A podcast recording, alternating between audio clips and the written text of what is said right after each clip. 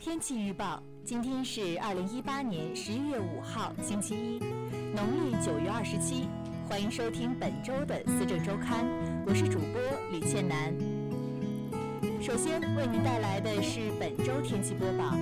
十一月五号，星期一，多云，零到十一摄氏度，北风三到四级。十一月六号，星期二，晴，一到六摄氏度，北风三到四级。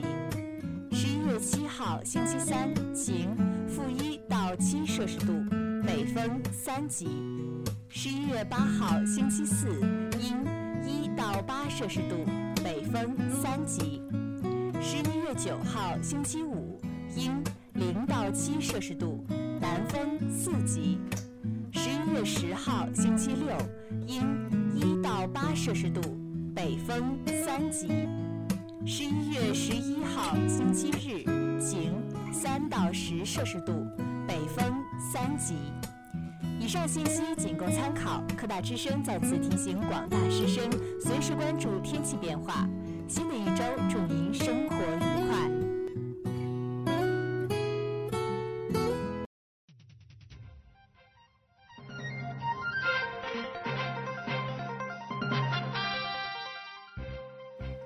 科大新闻每周为您汇总梳理校园新闻资讯，我是主播交通。我是主播李倩楠。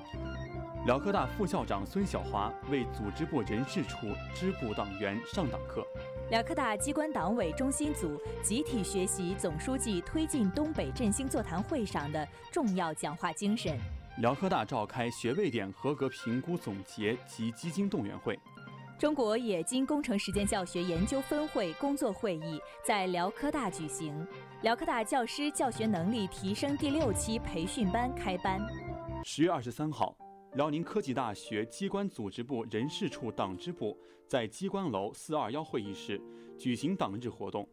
副校长孙晓华为支部全体党员上了题为“讲奉献、有作为、勇担当，谈新时代如何做一名合格的共产党员”的党课。孙晓华结合党员干部的职责和使命，从三个方面谈了新时代如何做一名讲奉献、有作为、勇担当的合格共产党员。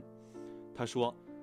奉献担当是中华民族传统美德，更是中国共产党的鲜明底色。在全面从严治党新常态下，需要奉献与担当。我们要用行动见识初心，争做甘于奉献、勇于担当的科大人。”十月二十二到二十五号，辽宁科技大学机关党委理论学习中心组分七组集体学习习近平总书记在东北三省考察，并主持召开深入推进东北开放四十周年，以“化改革谋发展”为题开展专题研讨，机关全体中层干部参加学习。会上，各组组长带领中层干部认真学习习近平总书记关于深入推进东北振兴的重要讲话精神，领会精神实质。大家一致认为，总书记的讲话是站在党和国家事业发展全局的战略高度，深刻阐述了新时代东北振兴的重大意义和丰富内涵，并就深入推进东北振兴提出明确要求，作出重大部署。为推进新时代东北全面振兴指明了前进方向，提供了根本遵循。十月二十五号上午，辽科大在校部四二幺会议室召开学位点合格评估总结及基金动员会，科技处及各参评学位点所在学院院长、各学位点负责人参加了会议。副校长李胜利主持会议，校长张志强出席会议并讲话。会议对二零一八年国家自然科学基金项目的申请、受理、资助情况，二零一九年国家自然科学基金政策和业务功能调整及二零一九年我校项目申请工作安排等方面做了说明。由中国冶金教学学会冶金工程实践教学研究分会主办，辽宁科技大学承办的中国冶金教育学会冶金工程实践教学研究分会工作会议于十月二十五号至二十七号在我校举行。本次会议共有三十所高校、高职校及企业的七十余位代表出席。内容涉及新工科建设、卓越工程师培养及冶金工程专业认证等热点话题，引起了与会代表们的热烈讨论和强烈共鸣。会后，代表们参观了我校创新创业与工程训练中心，对我校在卓越工程师培养及新工科建设上取得的优异成果表示肯定和赞扬。日前，日本光触媒研究所所长加藤勋一来辽科大进行了好友访问，校长张志强、副校长郭连军、化工学院负责人会见了加藤先生及葛辉董事长。就辽科大与日本光触媒研究所及鞍山起点光触媒高科技有限公司的合作事宜进行了广泛的交流。十月二十号，辽宁科技大学机关党委发展规划处、国际交流处党支部和纪检监察审计处、工会党支部组织党员深入学校对口扶贫单位岫岩县林沟乡山城村。开展“走进贫困村，慰问老前辈”主题党日活动，并带去研究生院青年志愿者协会捐赠的衣物四箱，共计六百余件。党支部一行驱车三个多小时抵达山城村，学校驻村工作队队长、山城村党支部第一书记赵志博和驻村干部杨飞前来迎接。在村委会，支部党员与驻村干部亲切交谈，详细了解扶贫工作开展情况及存在的困难。接下来，赵志博为党员们上了一堂生动的主题党课，习近平“三农”思想解读，让党员们在田间村头切身感受总书记“三农”思想的深刻内涵和深远意义。十月二十五号下午，辽宁科技大学二零一八年高等教育质量监测。国家数据填报工作布置会在校博四二幺会议室召开，校长张志强主持会议，相关职能部门负责人及数据填报人参加会议。会议就教学状态数据对比说明及数据填报进行了布置，详细解读了各数据表格的填写要求和注意事项，强调我校状态数据的统计结果直接影响到我校本科教学审核评估的审核水平。以及学校的社会信誉，因此，各相关职能部门在收集数据之后，必须经过深入细致的研究思考之后，再实施填报工作。十月二十四号下午，辽宁科技大学教师教学能力提升第六期培训班开班仪式在明德楼 C 四二五教室举行，共有来自十二个教学单位的三十七名青年教师参加培训。校长张志强主讲开班第一讲。第六期培训以成长为主题，共设计五次分享式课程学习和一次实践性参与环节。学员将从这五次经验分享的交流中了解到，在不同维度的资源条件下，在不同层次的发展平台上，如何通过摸索、实践、反思、创新的学习和成长过程，寻求自我突破，实现自我价值。而教坛新秀课程设计大赛将给学员提供实践机会，在汲取营养的同时，去设计、去验证、去思考、去构建属于自己的个性发展模式，向着潜心教书育人、提高人才质量的教育目标不断进取。风声雨声读书声，声声入耳。家事国事天下事，事事关心。少年富则国富。我陪你聊时政、就业。我跟你讲经济、教育。我比较关心体育文艺。我更加喜欢娱乐美容。全球新闻大盘点，各类信息全知晓。各位好，欢迎来到思政周刊时政简讯。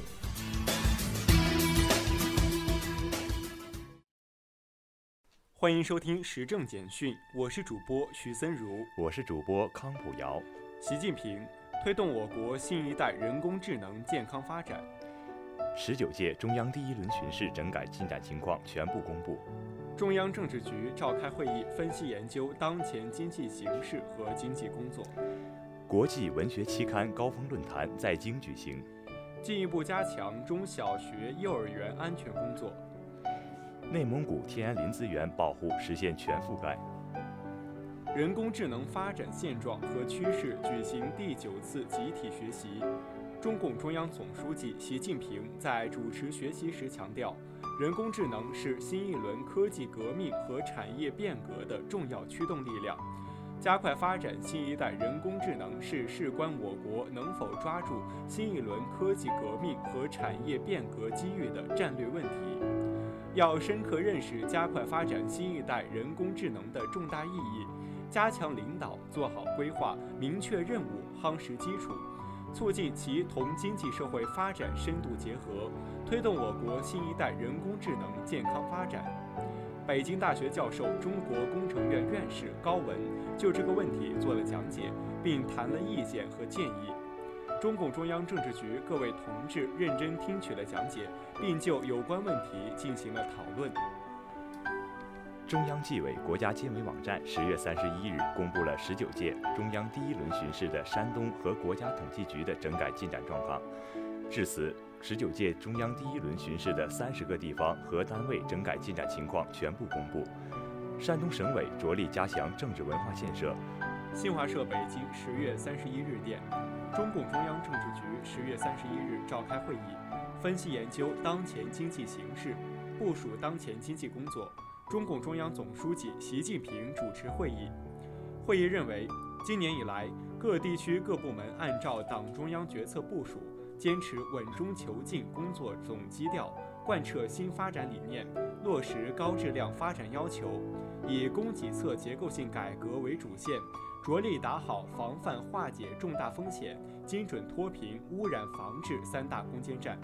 加快改革开放步伐，实现了经济社会持续健康发展。前三季度经济运行总体平稳、稳中有进，继续保持在合理区间。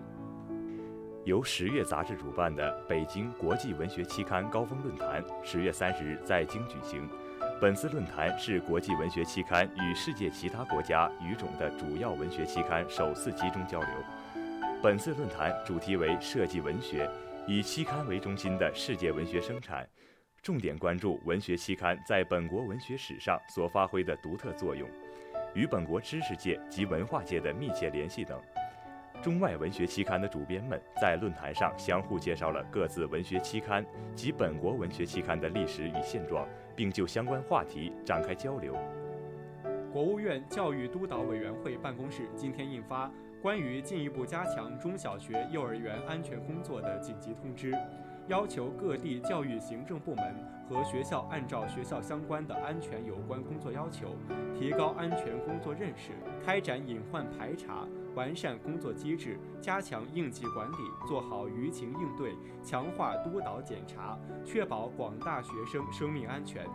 通知要求，要牢固树立安全发展理念和生命至上、安全第一的思想。深刻认识新时代做好学校安全工作的重要性、紧迫性，加强安全工作红线意识和底线思维，坚持预防为主、综合治理，狠抓工作落实。自天然林资源保护工程在内蒙古实施二十年来，中央累计投入资金四百八十六点七六亿元，当前已全面停止了天然林商业性采伐，实现了全区天然林资源保护全覆盖。内蒙古自治区林业厅相关负责人表示，天保工程实施以来，内蒙古始终坚持以森林资源休养生息和恢复发展为主题，采取保护森林资源、加快森林培育、分流安置富余职工和调整产业结构等措施，向提高森林质量转变，生物多样性明显增加，生态状况实现系统性修复。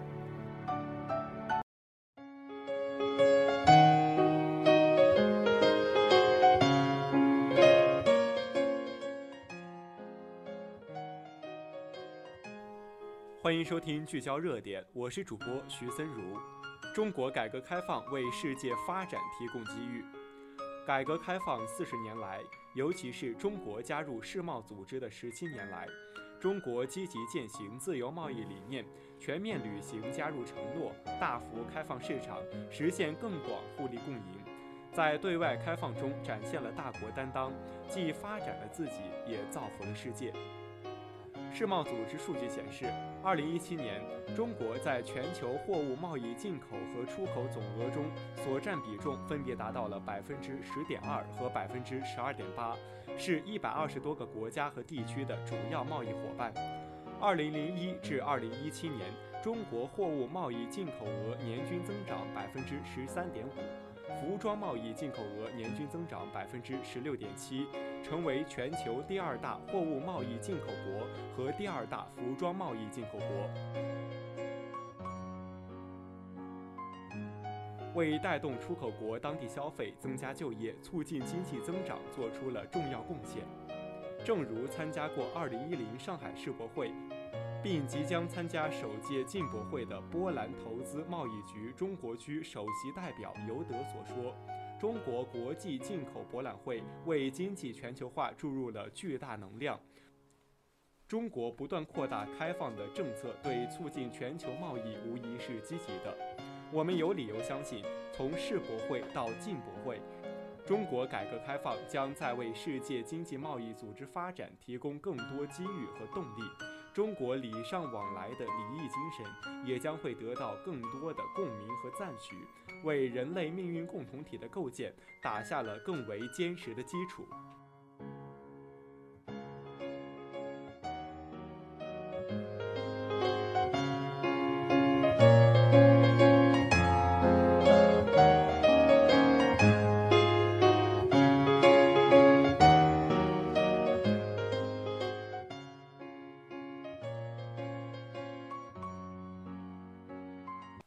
以上就是今天《思政周刊》的全部内容。本期编导全静宇、王怡，主播李倩楠，交通徐森如、康普瑶。提醒您关注我们科大之声的官方人人微博、微信主页，以及喜马拉雅 FM 和播客频道，搜索辽宁科技大学科大之声进行订阅。感谢收听，再见。